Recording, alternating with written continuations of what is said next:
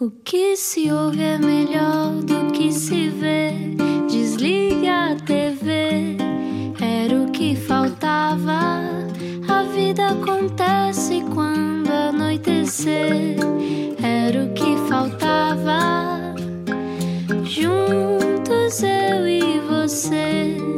Boa viagem com a Rádio Comercial. Olá, eu sou o Rui Maria Pé. Como é que foi o dia? Olá, foi, bom? ótimo e o teu? Como é que estás? Foi bom, foi bom. Sim, um está bocadinho tens cheio, comi demais antes do filho. programa. Andas Ana. sempre aí nos, aos pulos, até parece na televisão com, o teu, Pois é. com a tua peça de teatro. Pois, pois olha, e fiz de manhã, acordei às 6 da manhã para fazer teatro. Não sei se a Julie Sargent já acordou tão cedo para fazer teatro. mas vamos acaso. saber a seguir.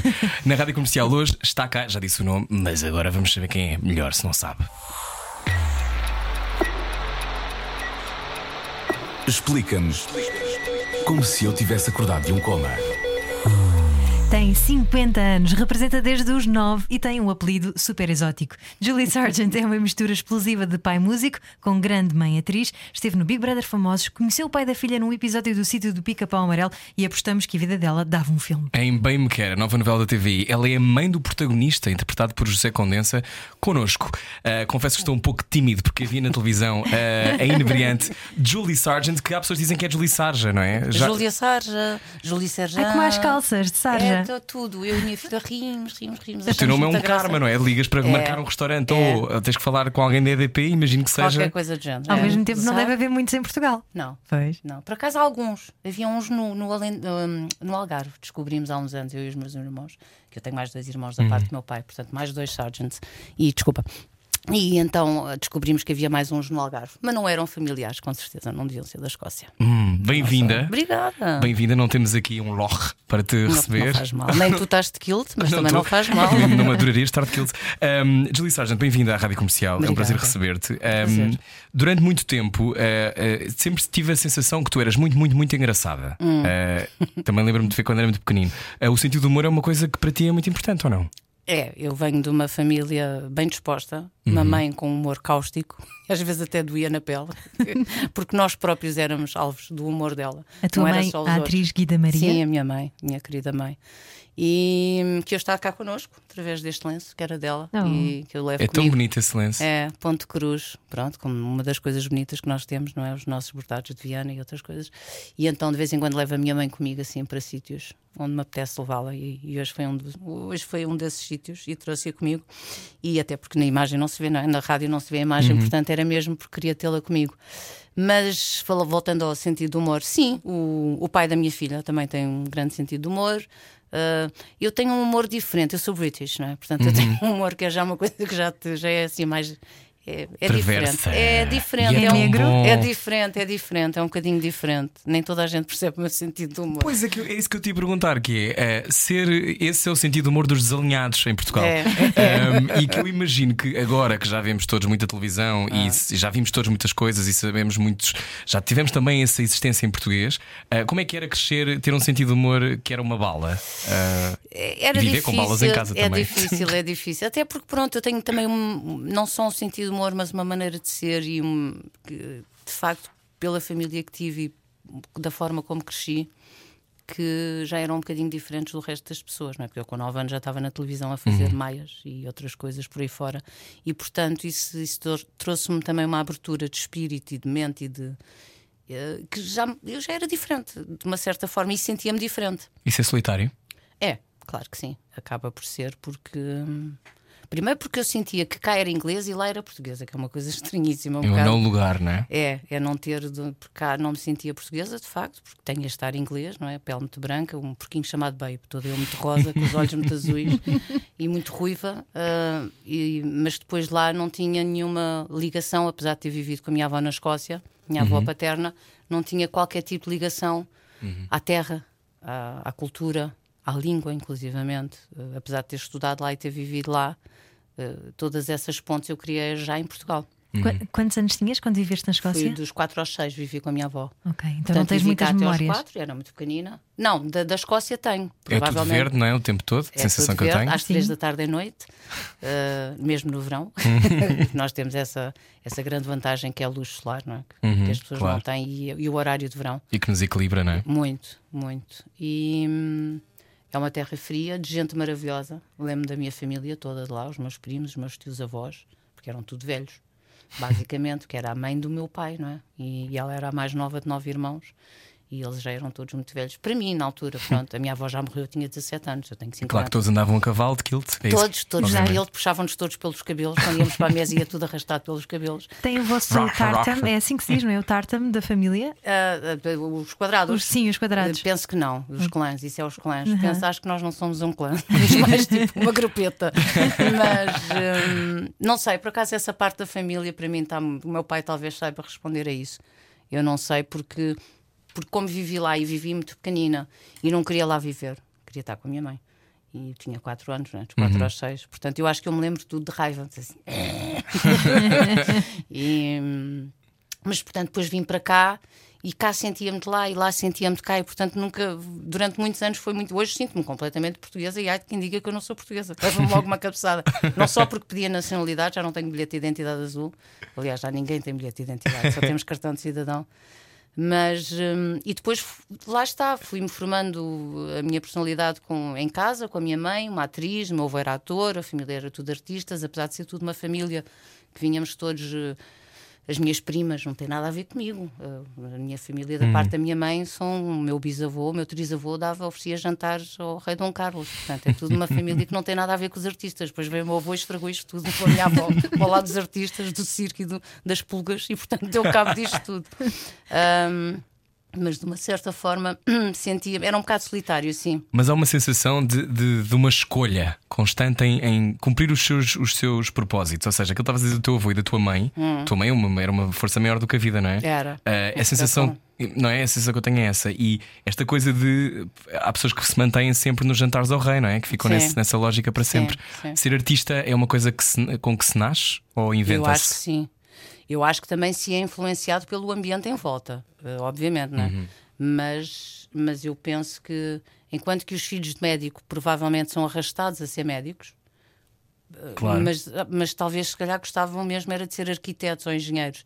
Já eu, se fosse trabalhar para um escritório, acho que eles começavam a suicidar-se. Cada vez que eu picasse o ponto, eles começavam a abrir janelas e a atirar-se lá de cima, porque não faz sentido nenhum para mim ser uma coisa hum, muito formal, convencional, dentro de quatro paredes. Não sou capaz, eu preciso, de- eu não posso ter rotinas muito rotineiras. As minhas rotinas têm que ser criadas Uhum. Isso mata por o teu mim. espírito criativo. Completamente. Também tinhas 9 anos quando começaste a trabalhar na representação, Tinha, não é? Muito tinha. cedo. Alguma vez pensaste, não, eu só quero ter uma infância normal como as outras? Nunca tive uma infância normal desde que nasci. Não, era- isso era impossível. Porque já esta é a minha ida para a Escócia e tudo isso já alterou muito os padrões da normalidade dentro de uma infância, porque eu vivi longe da minha mãe e do meu pai e de- da família que eu conhecia antes. Vou ligar à terapeuta. nós, nós fazíamos terapia, não eu tínhamos sei, dito. estava a perceber Era agora. o que faltava era vir fazer terapia Não, connosco. descobri agora aqui coisas agora de. Não, Não. Porque, porque essa ponte com é, fazer esse exercício de ir ao passado, muitas vezes. Ah, eu acho que ao longo da vida deves ter eh, gavetas que depois abres em circunstâncias Sim. específicas. Mas eu já fiz terapia, portanto eu já as abri e já, já tratei delas. Acho que tenho plena consciência dessas coisas, sim, Uhum. mas são, é, é, é terapêutico. Sim. Aos 50 anos, quando olhas para trás e vês essa infância, gostarias de alterar isso? Gostaria. Acho que sim. Ou pelo menos eh, deveria ter percebido melhor durante. Porque durante muitos anos eu nunca percebi porque é que eu fui parar à Escócia. E isso é que me fez mal. Acho que não foi sequer o facto de ter ido parar. É a Foi eu não sensação de abandono? percebido- É. Onde é que eles estavam? Os progenitores, não é? Porque a minha avó, de uma certa forma, é um rescue, vem-me buscar, mas porquê? Pronto. Ah, e acho que isso era importante ter percebido. Porque acho que as crianças aguentam tudo se, hoje que sou mãe, não é? Sei isto. Se for explicado, se elas entenderem o porquê, é muito mais fácil de lidar com a verdade, por muito que doa. Verdade, há muita gente que que foi criada pelos avós e que acaba por ter outra realidade completamente diferente. Tu achas que se não tivesses tido o- o- a influência da tua mãe e no caso do teu avô, eh, que também estava ligado ao meio artístico, tu achas que terias em verdade por outra coisa qualquer? Não, eu acho que nasceu comigo, era aquilo que eu estava a tentar responder há bocado, porque eu, por exemplo, vejo a minha filha, a Maria Rita, que me por estar a falar nela. A Maria Rita Que nome tão bonito. É, Maria Rita está na, na António Rui, na Escola Artística, Ah. graças a Deus. Tem um cabelo, o cabelo muda todas as semanas, provavelmente. Era, estava tão bonita, estava loira e rosa e agora está azul e verde, e azul, e, azul e amarelo e ficou verde, ficou da bandeira do Brasil, da terra dela, e eu estou muito triste, mas pronto, mas sim. Ahm, mas a Maria Rita é completamente artista, sendo que não é atriz. E já me disse: acabou, morreu aqui na família, acabou-se. Podes tirar o cavalo das chuva. Disse: não, mas a mãe leva, também apresenta-te, vais fazer um casting, eu dirige-te. Não, esquece, tá? Menos para fazer as figuras que fazes na televisão, não vale a pena. Que idade é que ela tem? Disseste 15. Faz 16 Pois, agora claro. em março. Sim, sim. Estamos a conversar com Julie Sargent. Então a tua filha não adora as novelas que fazes? Não, adora para gozar comigo. Os meus personagens, uns têm cabeça de esquilo, têm menos esquilo. Ah, esta é muito boa porque tem menos esquilo. Ela gosta de ver comigo, mas não gosta de ver como programa que é. Não, não, não. Vê para, porque eu quero ver uma cena ou porque eu não sei o que. E ela vê comigo e depois goza. E gostas de te ver? Ah, hoje em dia já não me chateia tanto, se queres que diga. Ah, Houve uma altura em que era mais importante para mim ah, o que é a imagem e hoje em dia estou muito tranquila com tudo isso. Não podem dizer o que quiserem de mim, que eu já. já vai para trás das costas, E- já não ligo nenhuma. Qual é que foi o gatilho para não ligares nenhuma? Hum, acho que é de repente estares bem contigo próprio. Acho que a partir do momento em que fui mãe, se queres que diga, acho que tem muito a ver com a Maria Rita, com uma tranquilidade que veio com a maternidade, que eu mais ou menos encontrei-me enquanto pessoa e enquanto mulher, através da maternidade. Também dentro do meu casamento, obviamente, com, com, com- comigo como mulher, não como mãe, mas como mulher. Ah, e talvez exatamente por isso, porque apesar de vir de uma família, mas que era pouco tradicional e pouco convencional, e as, as regras eram outras, e a forma de estar era outra, o aprendizado era outro, a forma como nos expressávamos era muito diferente dos meus amigos e dos meus colegas. hum, vais criando capas e criando caulos e vais. Porque também quando se é tudo muito fixe e tudo muito aberto, também cria traumas. Isto não é só. Às vezes as pessoas querem que jantar sempre à mesma hora. E querem se calhar um colinho diferente sem ser uma coisa, yeah, estás fixe, somos todos muito abertos e todos muito permissivos, e às tantas a gente só quer um bocadinho. Leva-me à igreja, por amor de Deus, dá-me a bênção, por amor de Deus. Mergulha-me numa Mergulha-me numa benta qualquer. Pronto, e isto cria, cria moça nas pessoas. Portanto, nem, eh, nem tanto ao mar, Nem tanto à tanto à terra, nem tanto ao mar, nem tanto à terra. Então, e quando foste mãe, ehm, tinhas 35, 35. ehm, o que é que descobriste sobre ti?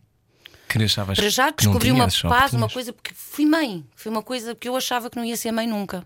Hum. Porque fisicamente já me tinham dito que não, esquece lá isso, porque tinha uma endometriose, e porque não podia ter, e porque ia sempre abortar, e porque tinha Uhum. as gravidezes ectópicas, e, e de repente fiquei grávida da Maria Rita. Que milagre! Pronto, aquilo. E de facto nasceu-me aquele ser, que é uma coisa extraordinária. Como é que ela tem aquele poder sobre mim, uma coisa que ninguém teve a vida inteira. Nunca ninguém mandou em mim. Só a Maria Rita. Que chatice. Nem a tua mãe? Não, a minha mãe, a minha mãe mandava em mim, mas hum, porque se impunha, porque me obrigava, porque era As minha mãe. deviam ser de meia-noite ti Eram de meia-noite, eram de meia-noite, era mesmo amor-ódio, era uma relação muito de amor-ódio. Já a Maria Rita tem um poder sobre mim só porque é ela, porque eu fico tipo gelatina. fico assim, tipo. E depois porque ela é muito inteligente e muito engraçada, tem um sentido de humor muito engraçado. E portanto tem este poder sobre mim. Hum. Fico encantada a olhar para ela. E também porque foste mãe, se calhar mais tarde, Se e, calhar. e tens essa capacidade mais de deslumbramento, Sim, não é? Já sim. tens alguma sabedoria, já encaixas Sim. melhor. E porque, como fui mãe de um ser, e, e, e porque modéstia à parte, porque muito, muito daquilo que eu vejo que é a Maria Rita é ela, não é porque eu seja a mãe ou Cassiano o pai, é mesmo nasceu com ela, e isso é que eu acho extraordinário nas pessoas que eu não tinha tanta noção. Eu achava que vinha tudo da educação e do ambiente em que se vive. Não, as pessoas já vêm com, com uma, uma bagagem genética, com certeza, e que depois aquilo vai se. Porque aquilo é ela, não foi porque eu disse ou porque o Cassiano falou, porque aquilo é dela, é- faz parte da maneira de ser dela. Quando ela diz não é não, esquece. Depois também há os signos, não podemos esquecer disso. Qual é o teu signo? O meu é Aquário. claro que é! Claro, com Eu também sou! Também és, claro. Ai, A cair da cadeira, estão a ver? E ver como eu sou aquário. Fico muito excitado com estas com ideias. certeza, os Aquários são, são Ai. pessoas. Nunca vivemos Sim. o presente, vivemos, preocupamos-nos com o passado e com o futuro. O presente Sim. não existe. Que E é isso, salvar que a humanidade. Com certeza. E a tua filha é quê? Carneiro. Carneiro, claro. Carneiro de nome, carneiro de signo e carneiro de ascendente. Eu sofro muito. Ai, meu Deus. A última palavra é sempre dela, mas desde pequenina. Mas é um ser extraordinário. Olha, há pessoas que estão a vir agora na rádio e a Hum. gozar connosco. Claro. Aquário! Estão a gozar connosco. É horrível. A arteologia, estas coisas, estes universos esotéricos, se fores como eu, achas ótimo, achas um fun. Ah, eu acho que basta ler. Tu, tu conheces durante uma vida inteira as pessoas e há características Que batem certo. que batem certo. Uhum. Os touros, nós sabemos como é que são, os balanças, nós sabemos como é que são. Os escorpiões nós não queremos saber como é que são e por aí vai fora. Quer dizer, as pessoas. Há coisas que de facto. E quando não são parecidos com o signo, há qualquer coisa que está atravessada. Pois, é porque provavelmente os pais enganaram, não nasceram naquele dia, nem são filhos daquelas pessoas. Se calhar, se calhar é. Ou o ascendente, diz também tem muita Também. influência, não é? Pois é, que a partir pois é. da, da metade da tua vida começas a ser mais o teu ascendente que o meu é leão. Ah, o meu, o meu não, o meu é gêmeos. O teu é gêmeos. É difícil. Sim. É difícil. Porque os gêmeos têm gêmeos, sabias isso? Os gêmeos têm gêmeos? Os gêmeos têm os gêmeos. É, diz que os gêmeos têm os gêmeos. Ah, lá dentro. Portanto, vocês são quatro e aquilo não são dois. É muita gente, quatro. é É, muita gente. gente. a dar ordem. Sim, sim, Que hoje é sim. assim, amanhã não. Hoje abrem-te a porta, amanhã dizem sai. Ok, agora a minha terapia começou com Julie Sargent, a nossa convidada hoje. Então, e profissionalmente, hum, a tua mãe tinha ascendente sobre ti ou tu tens ascendente sobre ti sempre? És daquelas pessoas que ah, sabe dizer que sim, sabe dizer que não? A minha mãe nunca se quis meter na minha carreira, foi uma coisa que eu sempre lhe agradeci. Uhum. Ah, apesar de na altura era muito. A Guida, Julia, filha da Guida, mas era neste sentido. A minha mãe encaminhou-me nas primeiras coisas, obviamente com 9 anos, não disse à minha mãe, vou ler um casting, já venho. e eu fiz um casting para os Maias, porque eles estavam à procura de uma rapariga com cabelo preto e olho azul, para fazer a Rosa Claire, que fazia filha de Rubens de Falco, e eu não, era, não tinha cabelo preto, e pronto, mas fui, fiquei, aquelas coisas todas. E depois fui fazendo coisas, e depois aos 17 para 18 fiz a Passarel. Na Que era uma novela, não é? Uma novela, sim. E foi aí que foi mais ou menos a minha rampa de lançamento onde decidi que era mesmo aquilo que eu ia fazer e a minha mãe nunca interferiu muito, porque a minha mãe nessas coisas não gostava de confusões e não gostava que se dissesse que eu estava ali porque ela me tinha arranjado trabalho. Foi uma coisa que a minha mãe sempre. Também era outro aquário, fazia anos, Ah. dias antes de mim. Portanto, era uma coisa que ela gostava de deixar sempre muito para poder falar, porque se ela.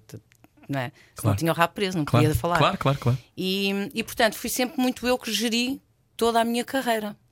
Ou este, este percurso. Não te chateavam por seres filha da Guida? Não, porque para já na altura em que eu comecei a trabalhar não, não havia tanta gente, não havia morangos, não havia estas coisas Uhum. que eram fornadas e fornadas a sair todas as semanas. Éramos muito poucos as, as pessoas da minha idade que Uhum. trabalhavam. Ahm, depois, na altura da Passarela, foi quando começou a haver mais, pessoas- quando começa a haver Uhum. mais televisão e mais formatos de televisivos, onde havia, tanto que na Passarela aparece a Ana Padrão, aparece a Beli, a Isabel Gaivão, que depois não, não seguiu, que era umas. é, Se faz algumas coisas, mas faz muito poucas coisas, fazem teatro e não é um teatro tão visível, é mais um teatro al- alternativo e, portanto, não é uma coisa, não é comercial e, portanto, ela não, não tem assim, mas é uma, uma atriz maravilhosa. Ahm, o, o Paulo Trindade, que depois também não seguiu, pronto. Mas apareceu assim algumas pessoas e naquela época, naquela primeira fornada, que foram as cinco primeiras novelas portuguesas, em que a última foi a Passarel, e depois faço a primeira da NBP As Cinzas, cinco anos depois, que aí sim vem a Sofia da Bandeira, o Ricardo Carriço, Cinzas foi Helena extraordinário, não é? Foi extraordinário. Um grande impacto. Eu tinha 22 anos. E, e tu, com essa idade, como agora há Kelly Bailey e outras que começam e que têm Sim. essa e são mais novas, Sim. há esta coisa de hoje, se elas são muitas, na altura eras um acontecimento. Éramos poucas, éramos poucas e boas. Éramos Muito boas, e boas. Porque muito eu boas. lembro a Maria João Luís, não, a Rita Loureiro, nós éramos um grupo, éramos uma grupeta muito, muito boa. Olha essa grupeta, Eu já foram duas nossas convidadas, a Maria. João Luís e a Rita. Adorava Sim. sair à noite com as três. Fogo, Não, era- e éramos muito divertidas. Porque é muito diferente de hoje. Hum. Às vezes nós olhamos para trás e pensamos assim: fogo, no nosso tempo com estas redes sociais onde nós não estávamos. Porque eu acho que o que falta a maior parte destes miúdos hoje em dia é formação. E quando eu digo formação, não é irem para a escola estudar, é trabalhar fora da televisão, é trabalhar com os antigos. No teatro, aprender textos, ler livros, ir ao cinema, ver teatro, viajar e ver cinema e teatro lá fora e depois voltar e fazer, porque nós fazíamos tudo um pouco. Eu hoje estou na televisão direto, mas antigamente fazia televisão, teatro, cinema, um pouquinho Mas tiveste cinema muito- fiz sempre muito pouco. Tiveste muito tempo sem fazer teatro também, não é? Tive 14 anos sem fazer teatro, Uau, porquê? Porque não tenho um teatro próprio, porque senão fazia mais. Porque fiz muito teatro com António Pires e com outras pessoas, com muitas pessoas durante muitos anos. Depois, quando fiquei com o Cassiano, comecei a ter uma vida muito, muito entre cá e lá. Tinha uma Brasil, filha, não é? Vivias sim, no entre cá e o Brasil. E depois tinha uma filha que precisava de alimentar e o teatro, infelizmente, não é uma fonte de rendimento para ninguém. São dois meses de, de, de- de trabalho, um contrato de dois meses, portanto é um mês de ensaios, um mês de, de, de- de espetáculos. Eh, Não é muito bem pago, é mesmo só mesmo para quem gosta. E depois passas o dia inteiro enfiado num teatro, tens que pôr o carro no parque e tens que comer e almoçar e jantar fora, portanto acabas quase por pagar para ir fazer o espetáculo. Sim. Um, e portanto tu começas a, a optar por não fazer aquilo, porque entre dois meses de trabalho ou nove meses de trabalho vais fazer uma novela. Claro. Um, mas eh, eu acho que aos miúdos de hoje em dia falta-lhes sobretudo esse tipo de, de formação. Infelizmente, acho que eles são muito atirados às feras e de repente já são grandes estrelas, mas eles têm muito pouca experiência. E no nosso tempo, nós não tínhamos as redes sociais para nos promover, nem para nos lançar, nem para ter milhões de posts por semana para fazer, que é óbvio, que é, um- é uma forma de, Uhum. de, De de rendimento viver, de também. rendimento, porque nós vivíamos basicamente aquilo que fazíamos, mas acabávamos nesse sentido por ser eh, éramos mais velhas do que estas miúdas Mais velhas e mais livres. e mais livres. Seguir continuamos a conversar com Julie Sargent. Venha daí. Tem muito parlapier? Freud explica. Era o que faltava. Na Rádio Comercial. Juntos eu e você. Boa viagem com a Rádio Comercial. Hoje estamos a conversar com Julie Sargent. Um, a liberdade é a coisa que mais prezas. Sim, todo tipo de liberdade. Acho que sem liberdade a vida é muito difícil de se viver, porque porque nós já somos todos presos da sociedade, que é uma coisa que me irrita solenemente. Odeio sociedades, odeio. Acho que nós devíamos viver todos em sociedades recoletoras. Esta coisa, temos que pagar impostos e depois nunca mais vemos o dinheiro que gastamos. São coisas muito hum, prepotentes, não gosto de nada. Quando é que vais fazer a tua comunidade hippie? Julie Sargent. Adorava, adorava. Também eu. mas eu acho mesmo que nós devíamos ver. Toma, dá lá o açúcar e leva as laranjas. Acho que é muito mais humano. E hum, o vil metal é uma coisa que veio dar cabo das, de- de- da vida. Porque eu não acho que a vida seja isto que nós vivemos. Porque é que nós havemos de passar 365 dias a pensar: devo dinheiro ao Estado, devo dinheiro à banca, devo dinheiro a este, devo dinheiro àquele. devo- Não, já pensaram que vocês pedem um empréstimo para comprar uma casa e nunca viram aquele dinheiro? Se quiseres ir comprar um par de sapatos com aquele dinheiro, nunca vais poder. Porque aquele dinheiro que tu pediste emprestado é virtual. Eu pensei nisto no outro dia, também porque sou aquário, mas porque penso nisso que é, é virtual, é não virtual, existe. não existe. E tu tens uma dívida para o resto da tua vida que te mata, porque tu morres disto. de É uma coisa que tu não, preocupação. nunca viste. Tu nunca viste nem nunca vais ver porque aquele dinheiro não existe. E estão os senhores lá sentados, de fato e gravata, que eu odeio solenemente, odeio, porque são os prepotentes. Há pessoas a passar mal por causa de uma dívida de uma coisa que não existe. E as pessoas matam-se, atiram-se dos prédios e, e molam-se em frente aos, aos governos e, e eles continuam lá, assim, como se nada fosse. E portanto eu não gosto nada de viver em sociedade. Eu sou obrigada a viver em sociedade. Eu tenho uma filha, hoje em dia eu não tenho liberdade mais para dizer assim: caguei para vocês, vou dormir no carro e agora venham lá agora fazer alguma coisa. Eu tenho um carro, eu tenho que ter ML. Eu se não tenho ML, eu tenho que pagar o parque. Se eu não pago o parque, Tens pagar o imposto de circulação. para o imposto de circulação, o, a inspeção. não- E nós estamos presos a tudo hoje em dia. Portanto, nós liberdade já temos muito pouca. Muito pouca. Uhum. Eu não tenho a liberdade de chegar ali. Apesar de haver a liberdade de expressão, eu não posso ser o que quero. Não posso, a verdade é essa. Ou porque ofendeste, ou porque digo mal daquele. Ou porque... E portanto, a Vai buscar liberdade. repercussões.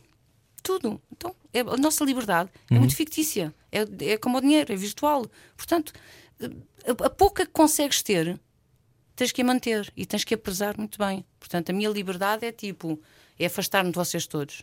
Eu quero é que vocês vão todos morrer longe. e, e preservar-me, porque me preserva assim. Porque se eu viver em sociedade e se eu, eu vou-me deixar consumir. Sabem quantos anos eu andei sem dormir porque tinha que pagar a casa? Tudo o que faço é para alimentar ou para pagar a escola ou para pagar o- os transportes.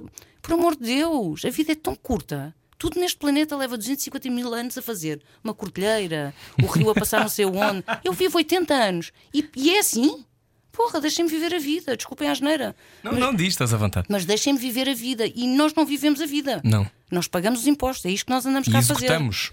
E executamos tudo o que eles querem. E tu achas que vivem melhor a vida, por exemplo, no Brasil, onde tu estavas? Onde tu viveste durante alguns anos? Não, acho que eles são mais felizes. Eles cagam mais no assunto. Estás a ver? Bora lá dançar um samba e comer um arroz com feijão e está tudo bem. Deus é pai. Pronto. E esquece lá isso. Nós preocupamos-nos muito com as coisas. Nós somos um povo muito mais serrano, uma coisa muito mais fechada. A saudade, saudade, aquela. E portanto nós ficamos, também somos mais sérios. Se aquilo é para se fazer, é para se fazer. Também não é aquela coisa do vem, vem que vem, vem que vem, vem que não tem. Nunca mais é para. Bora jantar à minha. E Isto aconteceu várias vezes no, no Brasil. Sim. Vamos jantar amanhã? Vamos. Mas vamos mesmo, vamos.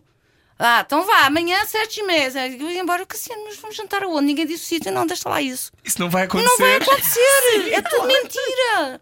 É tudo mentira. Isso não, Pronto. isso não, não te abala, tu que és europeia? Não, com certeza. Tipo, andava então sempre em nervos. jantar? Andava sempre em nervos. Andava sempre em nervos. Pronto. Assim, meio, meio um bocadinho a dançar, não é? Com uma Pronto, goiaba na pronto, mão, mas ao mesmo pronto. tempo. Mas eu também me levo-me fácil, graças a Deus, porque sou uma pessoa nesse sentido, sou, sou bem disposta. Mas de facto, para mim, que sou, sou muito certinha e porque Uhum. vivo nesta sociedade e porque sou portuguesa nesse sentido e porque fui a- desde sempre as coisas. E depois tenho pontualidade britânica, que se é para estar, é para estar, a que horas é que é para estar, pelo amor da santa. Portanto, tudo isto me fazia muita confusão. Mas é o mundo em que nós vivemos e eu. Eu confesso que sofro muito. Portanto, agora aos 50, tu me perguntavas onde é que se deu. É de uma certa forma, ao longo de uma vida, vais-te apercebendo: ah, isto faz-me mal. Não é só fumar que me faz mal. Não é só beber que me faz mal. Não é só sair à noite e dançar até, às, até ao meio-dia no Lux que me faz mal. Porra, mas se amanhã ele vai com, com uma conta do, do IRS que eu não sei o que é que é de fazer, eu também vou ficar muito mal. Mata mais depressa, se calhar, do que o tabaco. Pronto. Agora já deixei de fumar. Bebo pouco. Não saio. Ando de máscara, o que é que querem mais? Deixem-me sossegada. A minha liberdadezinha é estar em casa, no meu sofazinho, feliz. Pronto, enquanto tiver sofá, né? Porque isto, isto, nas sociedades de hoje em dia, de um dia para o outro, deixas de ter casa, deixas de ter, que é, que é terrível. A gente está aqui a brincar e não sei, mas a verdade é essa. Por isso é que eu acho que a liberdade tem que ser a liberdade dentro da minha cabeça. Essa é minha e aqui ninguém entra. Nem o Costa, nem o Sócrates, nem o Marcelo, com as conversas dele, ninguém entra aqui dentro. Não. Quanto muito o bloco de esquerda. De vez em quando. Que histórias é que gostas de contar? Ou interpretar? A interpretar, gosto de interpretar as boas. Sobretudo daqueles senhores que já morreram há muitos anos, que escreveram coisas muito lindas. Quem? Quem é que tu mais gostas? Ah, eu gosto de muitos dos clássicos, gosto muitos. Não gosto assim de nenhum. Nunca fui assim, tipo, ah, qual era o personagem que gostavas de fazer? Eu gosto de fazer, não tenho a personagem que eu gostasse de fazer, nem. Não. Não, gosto dos autores, gosto de coisas que leio, que li. Uh, muitos não fiz, alguns fiz, mas hum, não tenho esse tipo de coisa de. Que histórias é que gosto de contar? Gosto de contar a da minha vida, começa tudo a ficar com sono. aguenta. Não, não perguntas-te sobre, sobre que histórias é que gostas de contar, porque, por exemplo, como intérprete, podes ter pouca liberdade se, for, se tiveres alguém muito que te dirige muito e diz: Olha, Julie, Sim. só viras a cara para a esquerda porque, para não estragares o Mas plano. Isso, isso não é interpretar, isso é controlar. Ah, isso não é, não é dirigir. dirigir, isso é controlar.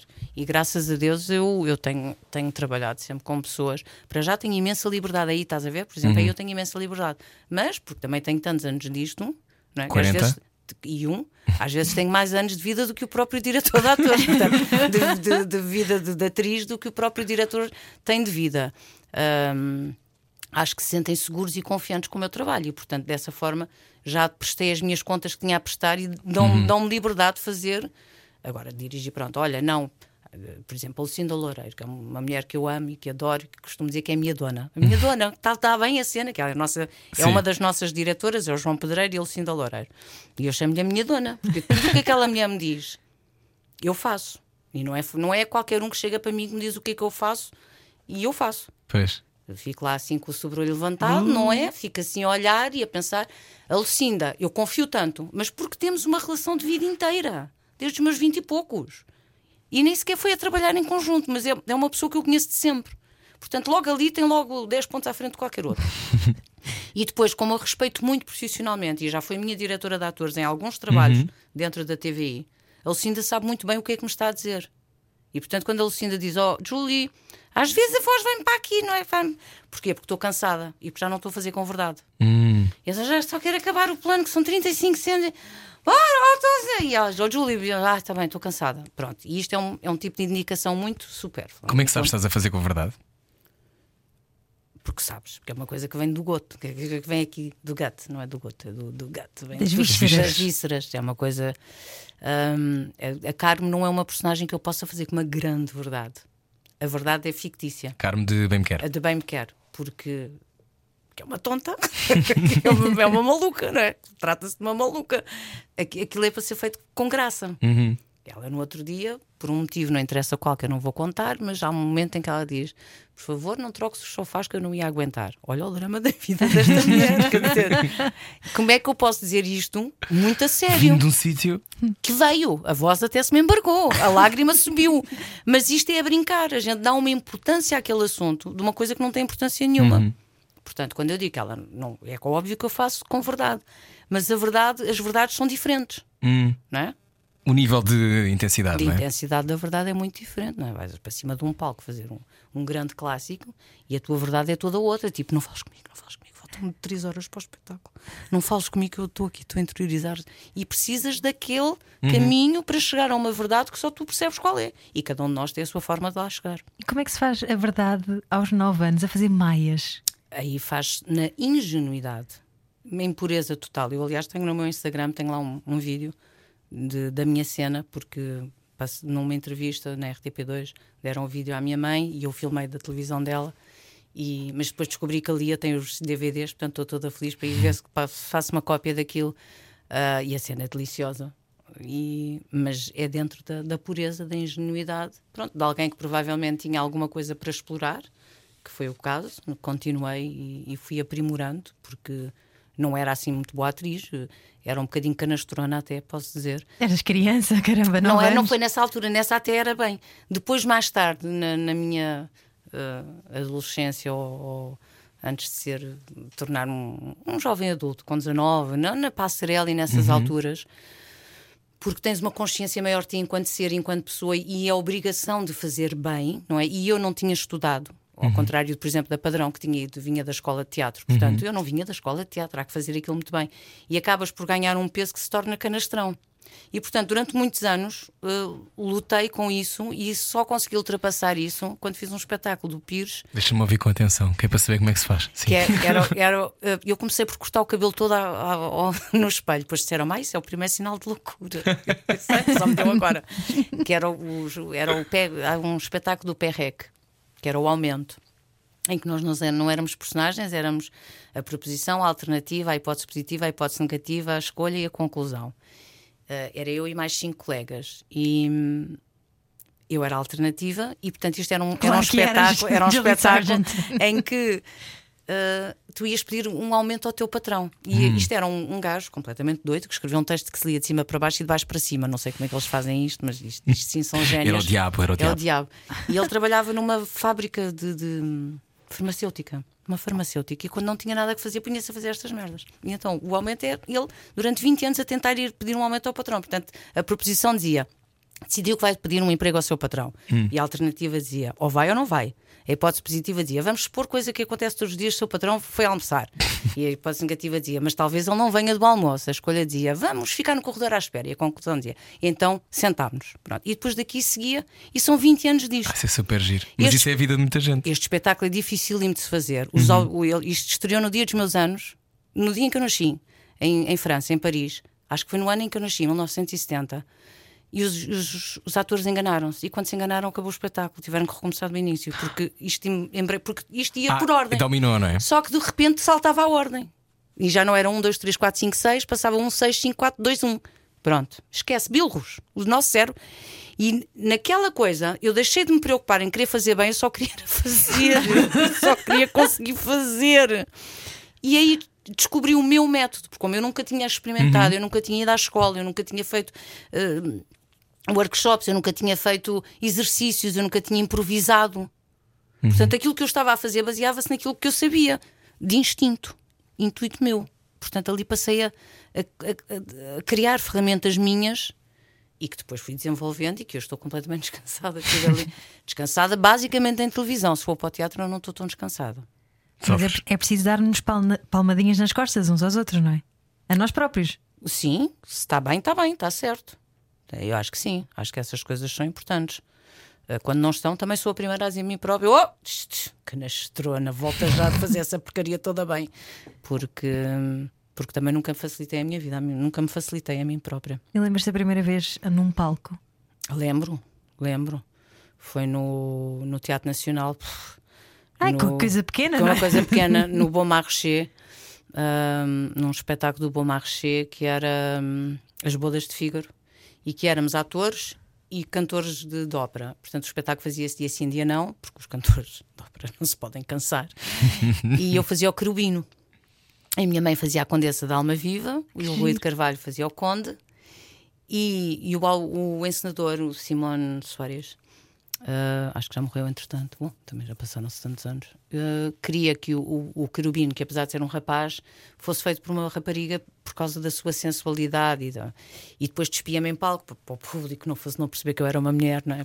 Com o peito fora e obrigou-me a beijar a minha mãe na boca. E aquilo é que me fez imensa confusão.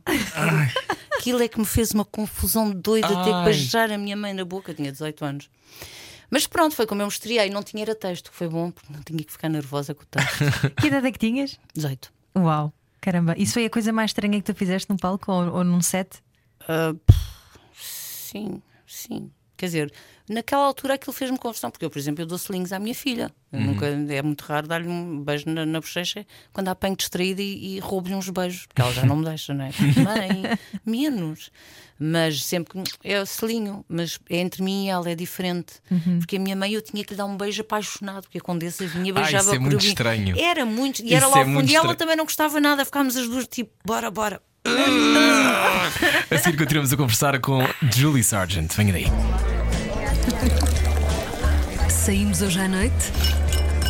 Era o que faltava na Rádio Comercial. Boa viagem com a Rádio Comercial, Julie Sargent, uh, mesmo que não queira, tem um pé noutro país, não é? Eu acho. Um, tu ficas surpreendida quando falas de sexo e as pessoas reagem? Quando reagem mal, sobretudo. não percebo. Toda foste... a gente faz sexo, mas, mas claro. toda a gente finge que não. E tu dizias que eh, não só eh, que tinhas 10 dedos, portanto Deus Com certeza. sabia o que é estava a fazer. Alguma é? coisa nos deu, que eu não toco música, só pode ser para isso. Pá, sério, meu. E que, não... e que sabes que sabes fazer sexo, não é? Pois com certeza, ao fim de 50 anos, se eu não soubesse mal de mim, pá. espero, espero chegar aí um dia e também ter essa leitura. Opa! Uh, espero que sim, tenho que treinar Mas mais. tu percebes pela cara do outro, tu vais perceber se a coisa se está a dar ou não. Se o outro estiver com ar horrorizado é porque não está bem. É melhor... Porquê que achas que, que os portugueses ainda ficam um bocado púdicos? Porque os portugueses são, são muito, é aquilo que eu dizia há bocado, somos um povo muito fechado, muito tacanho nesse sentido, muito hum. pouco Uh, no Brasil toda a gente fala de sexo. Em qualquer programa de televisão, sexo é bom, tem que fazer, gente. Uhum. Vai, bota, mexe. toda a gente fala o fantástico, sim, faz sim. programas, aquilo como são vários, vários clipes de várias coisas, de vários temas diferentes, só sobre sexo. Toda a gente fala, sexo é bom, sexo é para se fazer. Vamos fingir que não. É como queres ir à casa de banho. Não, não fales que vais à casa de banho pronto, eu percebo que existe uma coisa dentro do escatológico, existe uma coisa que há um pudorzinho, uhum. um bocadinho mais.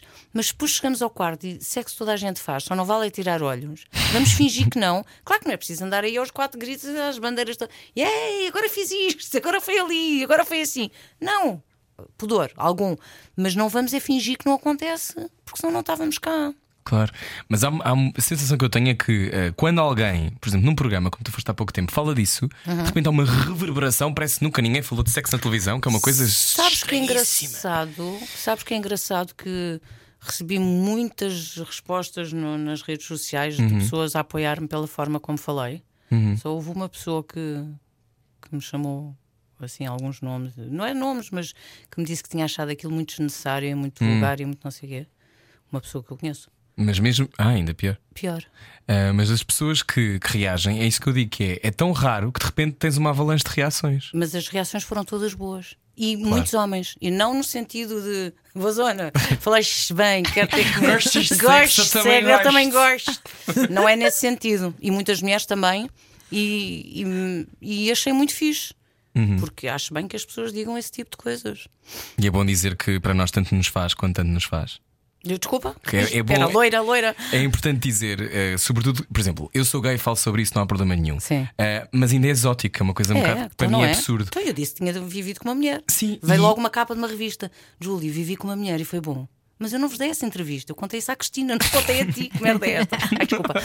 Mas. Uh. Porquê é que achas que ainda. Eu acho que o, a bissexualidade então ainda é, ainda é pior compreendida. Porque, uhum. primeiro, é. Há muitas pessoas, falámos isto no outro dia com, com a Raquel Clayton, que foi a nossa convidada, que dizia a mesma coisa: que é, uhum. hoje é casada com um homem uh, que também se sente atraída por mulheres, e depois aquela coisa de não, não te sentes atraída por todas as mulheres nem por todos os homens, não. Mas que há uma invisibilidade também nisso, não é? Da bissexualidade. Parece Sim. que é ou és uma coisa ou és ou outra. És outra. Uhum. Porque as pessoas são tacanhas e porque as pessoas têm medo de, de, de, dizer o que é que gostam e o que é que sentem, e as pessoas não são emocionais, não falam das emoções.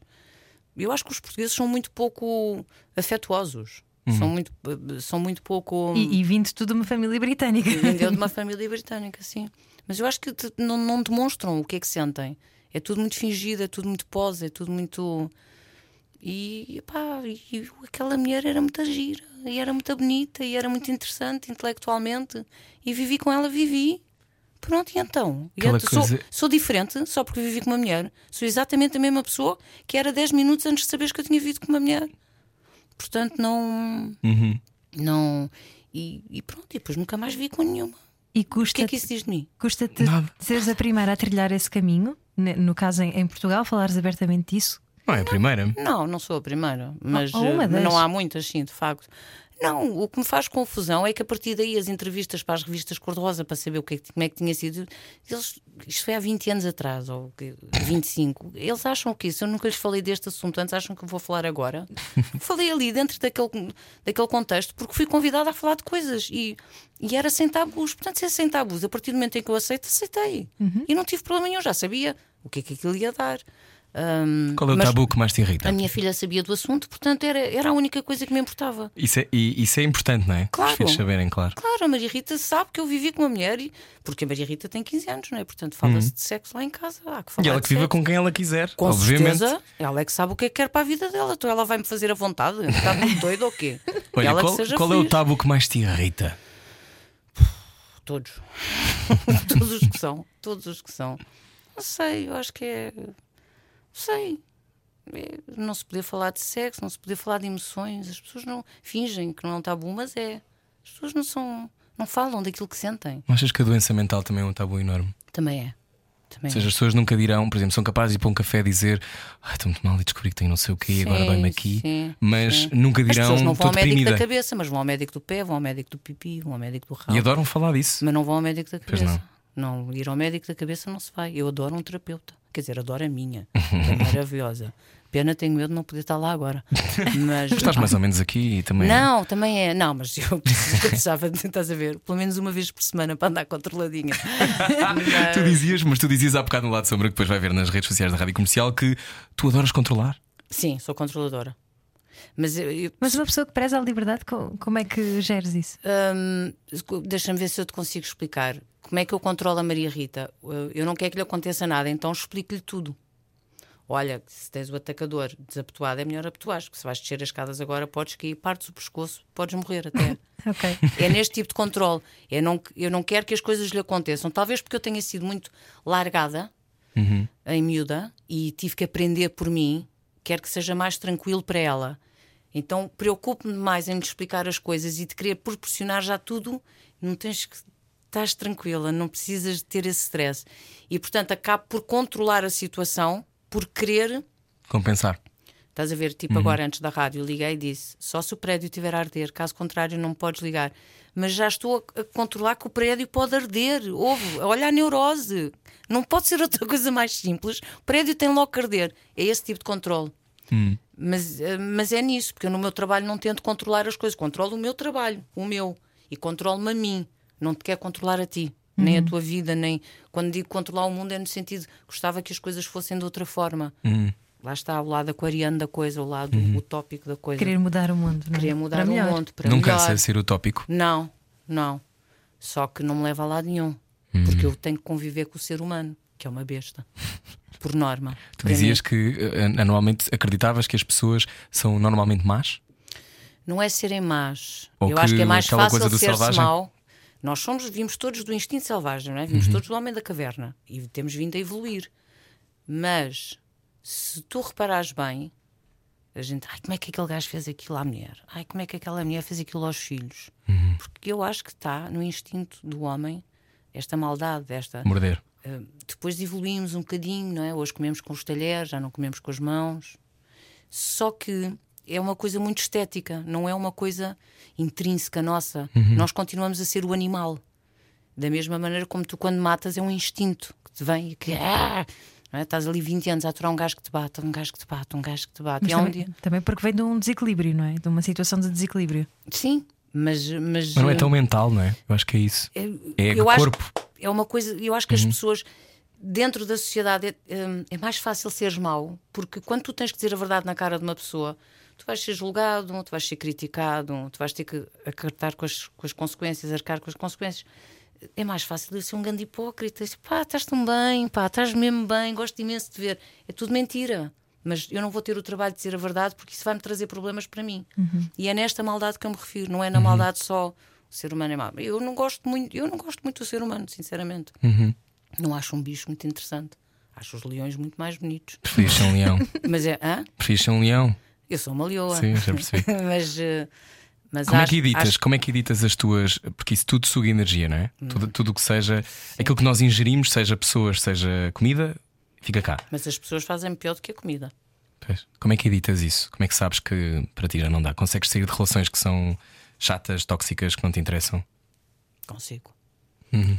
Consigo. Numas sou muito direta e digo: não posso, isto faz mal e eu não quero isto para mim. Porque aos 50 anos brincamos, que tenho mais 20, mais 30, mais 10. A vida é muito rápida. Uhum. A vida, se é para ir amanhã, a vida leva-te assim, sem pensar duas vezes, sem pruridos, sem tipo, estás pronta? Não existe essa. Deixa-me só avisar-te que. Uhum. Não, não existe isso. É assim, tipo, mas, mas está a ser tão fixe, tchau, esquece lá isso. E tu vais, por muito que tu queiras, por muita fé, por muito amor, por muita reza, por muito pedido, vais. Se a vida decidir que tu vais, vais. Se merda do género virar e se tu ficares doente, vais. Já foi à Lua, já foi, vai a caminho de Marte, lá a descobrir a cura para o câncer, que esquece essa merda. Pronto. Ninguém me convence que não são as indústrias farmacêuticas que escondem isto. Ninguém me convence. É como as guerras. As guerras não são necessárias. Vemos em 2020, quase 2021. Não mandem os homens fardados de verde para estarem camuflados e escondidos com as armas na mão. Já, isto do ultramar já foi há muito tempo. É porque é preciso escoar as armas que se fabricam, porque há uns gajos que querem ganhar dinheiro. Como nas farmacêuticas. Há de haver muito mais coisas que se sabe, mas que não dá interesse, porque gasta-se muito mais dinheiro. Ganha-se mais assim, mandando as pessoas para o hospital a fazer, a levar químios e a ficarem todos queimados e a passarem por aquelas situações horríveis que as pessoas passam, por aquela humilhação, por aquela dor. E portanto, eu cheguei aos 50 anos e é assim: faz mal? Não quero. Eu não faço mal aos outros. Eu não estou cá para fazer mal a ninguém. Estou cá para viver a vida, para curtir. Posso fazer mal, posso agir mal para contigo, mas vou-te pedir desculpa quando me aperceber disso. E vou assumir o meu erro e a minha culpa. E vou arcar com as consequências disso, desse meu ato. Não estou cá para te fazer mal, muito menos gratuitamente. Então também não vou deixar que façam. Porque eu tenho mais algum tempo para viver. Não tenho muito, não sei quanto é. Mas não são mais 150 anos, com certeza. Se fosse eu, estava muito mais descansada. Ainda agora estava aí para o luxo. Quando é que percebes que está na hora de mudar? Eu acho que isso é. Cada um tem o seu timing. Há quem nunca perceba. E há quem comece a perceber aos 20. Eu hoje em dia, se me perguntares assim, arrependes-te da vida que levaste? Por um lado, não. Por outro, sim. Podia ter aproveitado mais a vida. Eu vivi muito a vida da noite, que tem coisas muito fixes e muito, muito intelectuais, e ficas a conhecer muita coisa, e lês muito livro, e conheces pessoas de facto extremamente eh, interessantes. Mas nada melhor do que hoje deitar mais 10 e meia da noite e acordar às 8 da manhã e ver o dia e os passarinhos. Estou muito mais ligado a um lado espiritual e da natureza e do mundo naquilo que ele é hoje, do que porque estava mais ligado à sociedade quando era nova. Eu vivia muito mais o que era a sociedade e queria imenso pensar e discutir coisas e E seres interessante. isso é não muito interessante. Hoje quem não quer saber nada disso. Leste aquele livro? Não, não li. Não dormi. Uma bela noite de sono. Foi uma coisa que eu não fiz durante anos. Durante anos. Olha, ficas connosco mais 10 minutos para o podcast. Peraí, que horas são? Eh, Não posso dizer no ar agora. Ah, pois não. não consigo pois ver daqui o relógio. Não, é Já- só porque eu tenho uma pessoa ali sentada ali à nossa Mais um espera. bocadinho, mais um Vai, bocadinho. Não, mas fico com certeza, estou a adorar esta conversa. Posso vir amanhã? Claro, continuamos a conversar com Julie Sargent no podcast Hora o que Faltava, radiocomercial.ol.pt. A seguir o Slowdown. Já voltamos. Sensibilidade e bom senso. Só que não. Não. Era o que faltava Comercial. Julie Sargent, nossa convidada hoje não era o que faltava, estava a dizer que dormir é bom. Dormir é muito Finalmente, bom. dormir é bom. Tão bom, tão bom, gosto tanto. Ah, dormir é punk, não é? Então, nessa lógica. Sim, é. Dormir é muito fixe e acho que faz muita falta ao ser humano. Se eu soubesse o que eu sei hoje, se eu tivesse esta sabedoria de, de, de percepção do que é a vida. O que é A a vida- vida? Porque a vida não te é explicada na escola, tu nunca aprendes o que é a vida, não sei o que é que nós vamos à escola fazer, o que é que me interessa aprender. Pronto, está bem, vou aprender a história mundial, vou aprender geografia, vou aprender. Uhum. Mas eu, que sou uma artista e que sempre fui, o que é que me interessa uma físico-química, uma matemática? Não quero Claro. saber dessas coisas. E nunca te ensinam o que é de facto a vida. Tu vais vivendo a vida e de repente, quando tu te apercebes, a vida passou, Porque aos 20 é loucura, é luxúria, é o vou sair de casa dos pais, a liberdade, finalmente ninguém me controla, é o primeiro emprego aos 30 e o primeiro namorado, namorada, e o começar a juntar, e a minha amiga que teve o filho, e eu também vou ter o filho, e depois os 40 é a primeira ruga, e tipo os filhos estão-me a dar cabo da cabeça e não os aguento, e tenho que trabalhar para pagar as contas, e aos 50, que é o estado em que eu estou, é tipo, a sério? Já? Sabes? E, e dormiste boeda pouco, porque, ou porque tinhas os filhos, ou porque tinhas de sair sair. à noite, ou porque estavas a ser boeda interessante. E a vida é muito curta. A vida é muito curta. Quando é que percebeste isso? Quando a minha mãe morreu, eu tinha mais de 17 anos do que eu tenho hoje. E morreu em seis meses. Hum. E ninguém pôde fazer nada. E nessa altura tudo mudou. Pâncreas, não foi? Pâncreas. Mais horror. fulminante não há. Que horror. E não é só ser fulminante, é tu saberes e não dizeres, não é? Porque hum, há coisas que não se dizem, não vale a pena, porque vais matar a pessoa ali no próprio dia, não vais, não é? Estás sempre a dar esperança. Até porque há sempre um- uma esperança da parte de todos, não é? Mas quando ouves pâncreas. E depois é tu veres aquele furacão, como tu dizias há bocado, que tu pensas, não, aqui não há nada que pegue. Vai ter- o pâncreas é que vai ter um cancro, não é? Qualquer. Vês a, a pessoa a definhar, a definhar, a definhar, a definhar. E tu não podes fazer absolutamente nada. É falta de controle. Estás a ver? O controle que eu te falo é o tentar, tentar, tentar ajudar, tentar. E não podes fazer absolutamente nada. E como é que tu lidas com isto? Como é que tu dormes? E depois é o teu progenitor, né? É quem te deu vida a ti. Então, nesse dia, depois da minha mãe morrer, foi mesmo assim para mim: foi tipo, ah, isto é que é a vida. Ah, isto é que é. Andei aqui feita doida a ir ao cabeleireiro durante estes anos todos, para quê? Não. A vida é, a vida é só dormir, comer bem, curtir quem cá está, quem nos ama, quem nós amamos, cuidar, estimar. E é isso que eu levo de memória. Pronto, vou levar muitas outras memórias. Quando fechar os olhos, eu vou rever, não é? Diz que a gente vê a vida toda, vou ver os colegas, vou ver a noite, vou ver as peças de teatro, vou ver o Lux, vou ver muita coisa dessa. Mas o que me interessa daqui é a minha filha, é o amor que ela tem, é, é ver aquela luz que ela irradia, percebes? As graças que ela diz, as noites que passámos juntas em frente a um televisor a ver filmes bons e. Pronto, que sei lá, acho que estou assim um bocadinho tacanha, mas acho que isto é muito mais importante do que propriamente Uma vida interessante. é, para mim é, é mais interessante isto hoje em dia do que, Claro. do que todas as noites que eu possa ter e todos os encontros e toda a, a sociedade. A sociedade já não me traz muito e as pessoas muito menos. As pessoas só me têm desiludido. Eu percebo o que tu dizes. Quando nasceram os meus filhos, senti exatamente a mesma coisa. E quando nasce o primeiro, tu sentes pela primeira vez o amor incondicional. Quando o Cassiano dizia-me com muita graça. "Ah, vai ser avó. Primeira coisa que ele me disse que eu não achei tanta graça. E depois disse-me: já tens por quem morrer. E é completamente verdade, porque eu não me atirava Isso é para tão debaixo de um comboio, se calhar pela minha mãe, pelo meu pai, mas pela minha filha, que é impensável, nem sequer, não, nem sequer penso, não é? Porque quando é aqueles seres. O médico dizia-me que chamava-se Dr. Ferrari. Imagina, o obstetra se chama Dr. Ferrari e que Foi rápido o parto? Foi, foi, foi. Lá está. E ele, a primeira consulta depois dela nascer, ela assim no, no bercinho em cima do sofá, não é? E ele assim, o pai dele, não era ele, que também era obstetra, o pai dele, portanto, Ferrari Sénior, dizia-me: se deixar aqui, morre. E eu olhei para ela e fiquei horrorizada. Se deixar aqui, morre, ele tem toda a razão. Se tu os deixares ali, eles morrem. Eles não fazem nada. São totalmente dependentes de nós, não é? E então, essa, eu acho que esse amor incondicional, para mim, é o sentido da vida. é? Eu, desde os Monty Python, que ando a tentar perceber o que é que é o sentido da vida. Desde que eu vi o filme, aquilo Yeah. eu fiquei com aquela coisa e vendo desde lá, assim, o que é que é o sentido da vida? E não é nada daquilo que eu vivenciei. Nada daquilo que eu vivenciei, nada, nada, nada. Para mim, é de facto é isto, é este amor que se sente que de facto é maior que tudo, é mais importante que tudo. E é ver ali um ser que me faz um sorriso daqui a aqui, sabes? Faz-me sorrir mesmo. E que me dá uma paz, alma, que me, que me puxa os pés à terra e que faz de mim uma pessoa muito melhor. Mas muito melhor. Como é que se gera a saudade? Não se gera. Também depende, não é? Pode ser saudade de comer um McDonald's. Essa não se quer ter. Mas a saudade, a verdadeira saudade, pelo menos pela experiência que eu tenho, as saudades maiores que eu tenho são da minha mãe. Vai fazer três anos que ela morreu agora em janeiro. E às vezes ainda me esqueço. E digo, epá, vou ligar à minha mãe, não fogam há tanto tempo.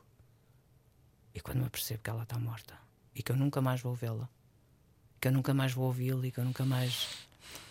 É uma coisa muito, muito. É muito dura e aí bate uma saudade. Às vezes, por exemplo, quando venho no carro e tenho que fazer caminhos maiores, porque o Waze diz-me que aquilo está muito mal e que eu tenho que ir e dou a volta a, Lisboa, Portugal para chegar a Lisboa.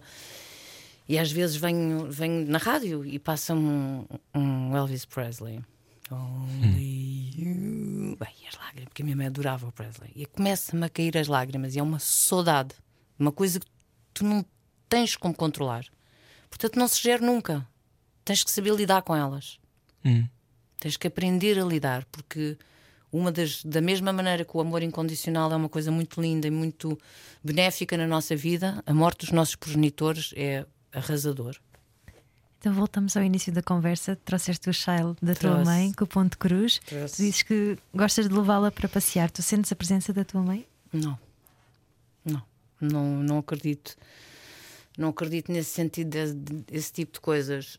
Hum, acho que ela vai estar sempre comigo na memória, nas ideias, as coisas que ela dizia, mas eh, não. Aliás, eu só voltei ao cemitério uma vez, porque não.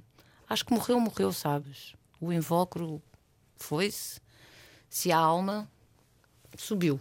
Aqui não está, mas também não gostava que estivesse aqui. Essa ideia de que, ela me protege, hum, não vou alimentá-la. Porque não, não acho que seja verdade. Acho que a minha mãe me amou muito e ficou naquele tempo que acabou no dia 2 de janeiro de 2018. Nós tivemos a ler uma entrevista da tua mãe. As entrevistas da tua mãe eram sempre ótimas. e uma das coisas que ela diz, ela diz uma coisa ótima que eu vou reproduzir com todos os palavrões: dizia: Eu não percebo porque é que há putas e cabrões a quem lhes cai tudo na sopa. Isso Isto é tão Guida profunda- mas isso é, É profundamente verdade. Há umas putas e há uns cabrões a quem cai tudo na Tudo na sopa. sopa. Um, é esta, esta coisa de não dá para escapar a frases como esta. Imagino deves ter 357 mil frases do género eh, na tua vida, mas esta coisa de dizer a verdade do há quem doer ou ser completamente desalinhada é a suprema liberdade. É, de uma certa forma é. Eu sou como sou e se não gostares, olha, come menos. Sim, mas depois também pagas um preço muito alto por isso. Claro. É verdade que pagas, mas a Guida não queria saber disso para nada. Isso, a Guida que, que se lixe, Querer a vocês fumar, olhar para o teto, não é o tempo que lhe apetecesse. Sim, sim, sim. A fumar ainda a Maria Rita ontem estava-me a dizer: "Ah, lembro-me da avó. Que, que imagem é que tens da avó? Eu disse: "Ó, filha, tenho tantas. "Ai, Eu lembro dela sentada na cozinha a fumar cigarrilho e beber o café. Isso de facto é uma imagem que a gente tem muito. Ela a beber o seu cafezinho. Enfim, Dá para vida- escapar ao luto ou o luto tem que ser feito? De qualquer coisa. O luto é terrível. O luto é muito duro. Parece que em- vai acabar e não acaba, não é? Não, eu quando cheguei à minha terapeuta, eu pensei que estava a acabar o luto e ela disse: Você ainda não começou. Falha-me Deus. O luto é. Nem sei explicar muito bem o que é que é o luto. Eu acho que o luto, daquilo que eu percebi, é um bocadinho a maneira como tu consegues eh, depois te lembrar da pessoa e Encaixar? encaixar, aceitar. Eu ainda não aceitei muito bem. Eu ainda não me lembro da minha mãe como era antes da doença. Eu sempre que a vejo, ainda a vejo doente. Não consigo, porque foi muito traumatizante. Foi muito duro para ela, mas foi muito duro para quem assistiu, para quem esteve do lado. Era uma mulher linda, né? E a doença pff, arrasa. Então o luto é completamente necessário. Não consegues viver se não fizeres o luto. De facto, hoje percebo isso. E mas, eh, mas, mas também tens que estar preparado para entender o que é o luto e, e aberto a fazer o luto, Não fugir da dor, não é? não fugir da dor. É. Se bem que a dor vai te acompanhar a vida toda, infelizmente. Há pouco perguntei-te se as atrizes são todas dramáticas. Melo, muito trágicas. Somos umas fingidas. Ahm, como, é que, como é que vais recordar este ano? Uh, fiz- tiveste momentos muito bonitos com a tua filha, não é? Acho que li qualquer coisa do género em que vocês Tive. estavam confinadas. Tive- ela só esteve confinada comigo muito no início porque a Maria Rita tem asma e, portanto, foi recaminhada para a casa do pai na Arruda, porque em Arruda tinha um quintal e podia usufruir do ar puro, coisa que não podia em Lisboa. E eu passei os dois meses sozinha, praticamente. E a cadela foram embora. E eu fiquei dois meses em casa. Não vou, não vou lembrar-me deste ano com muitas alegrias. Ahm, de facto, o Covid acho que foi, foi, foi dominante e, e acho que é muito triste o que acontece. Uma das coisas que me emocionava muito, lá está, é não acreditando muito no ser humano. Quando foi esta, esta união das pessoas e as cantigas à janela e as palmas aos médicos, chorava baixo e ranho todos os dias porque me emocionava muito em como de facto havia humanidade no ser humano. Nós também. E achávamos por um momento que, ah, afinal, é agora que vai tudo mudar, não é? Exatamente, e não mudou nada, não é? Voltou tudo ao mesmo, todos na correria de pagar a casa ao banco e pagar as finanças, que eu acho extraordinário. Como é que a gente ainda deixa que isso aconteça? Mas pronto, é como dizia eu, eu não sei dizer o nome daquele senhor que eu não falo. Não falo polaco, nem, nem eslovaco, nem o, o- Zizek? não, os Mir Stavnisnog, o senhor do, do Sem Maneiras. Ah, o Ljubomir. Stanicic. Esse. Mas olha que ele veio cá e nós não conseguíamos. E tive- eu tive uma entrevista sei dizer inteira. o nome dele. Stanisic Stapipik. Não, não, não sei dizer, não sei dizer o nome dele. Stanicic. Mas eu estive a ver uma entrevista dele no, no- no jornal da, da noite da SIC e em que ele acabou a dizia quantos deputados dos 230 é que perderam emprego? Nenhum. E é verdade. Eles que estão lá para nos governar governam sempre como se fossem donos e senhores do país e do povo. E eles são eleitos. Eles não nasceram. Isto não é uma coisa que. Monárquica. Não é? Eles não nasceram como os reis, com um dom, não é? Isto não. Eles são eleitos e, de facto, enquanto que há milhões de pessoas a perder os empregos e eles ditam ordens, que eu percebo que eles estão lá para isso, mas não pode ser uma coisa prepotente, porque senão passam a ser ditadores. E pá, será que acabou há uns tempos, não é? E, o- e o Ljubomir costuma dizer muito que enquanto que há milhões que vão para o novo banco e outros que tais, não é? E Nem vamos repente, falar dos novos bancos, não é? Exato. Não vamos falar do, do Sr. Salgado, não é? E da família toda dele, Uhum. que eu tenho o nome para todos eles e não tinha conta lá, não é? Que Deus me livre, nem no novo. Que Deus, que medo, que medo. Mas quer dizer, o que se faz às pessoas? Ficam com o dinheiro. das- Sabiam que o banco estava nas condições em que estava e começaram a vender-lhes planos. Isto não se faz às pessoas, lá está. Quando me perguntas as pessoas são boas, não, as pessoas não são boas. Este tipo de gente não é gente boa. Claro que há gente boa no mundo, obviamente que sim, não sou doida. Senão já me tinha suicidado. Claro que há gente boa no mundo, mas hum, as pessoas que, que se, que, se, que se prestam à sociedade, não é? É tudo, fizeram todos pacto com Mefistóteles, porque isto são pactos que se faz. Porque não é de outra forma, não se pode explicar o que se faz às pessoas. Mas na era de Aquário isso tudo vai mudar. Não, é que acabámos de sair da era de Aquário há pouco tempo, amor. Não, Esperamos- não, saímos da era de peixes. Descemos de Não, Capricórnio. não, estão malucos. Estivemos na era de Aquário há tão pouco tempo, amor. Não. Não. Começa agora. Começa agora. Não. Aquário é agora. Bem, vamos discutir aqui os Vamos três. ver isto, vamos para o Google descobrir a era de Aquário. Julie Sargent, muito obrigado por teres Eu quero vir vindo. mais vezes, podem-me convidar mais Sim, Por favor, vezes. vem. Vamos ter, vamos ter um programa. Eu Vamos acho ter um que programa, acho preciso fixe. mesmo que tu fales na rádio todas as semanas, Pois pelo é. menos. Acho fixe, acho fixe. Colofada de ar fresco, não é? Tem, isso é ótimo. É uma janela aberta, uma corrente de ar. Lá é está. Julie Sargent. Sexo. Lá de sexo. Julie Sargent, na rádio comercial da sua conversa inteira. Aqui voltamos amanhã. Beijinhos. Beijinhos. Adeus. E veja bem me quer na TV. Isso. Sensibilidade e bom senso. Só que não. Não. Era o que faltava na Rádio Comercial.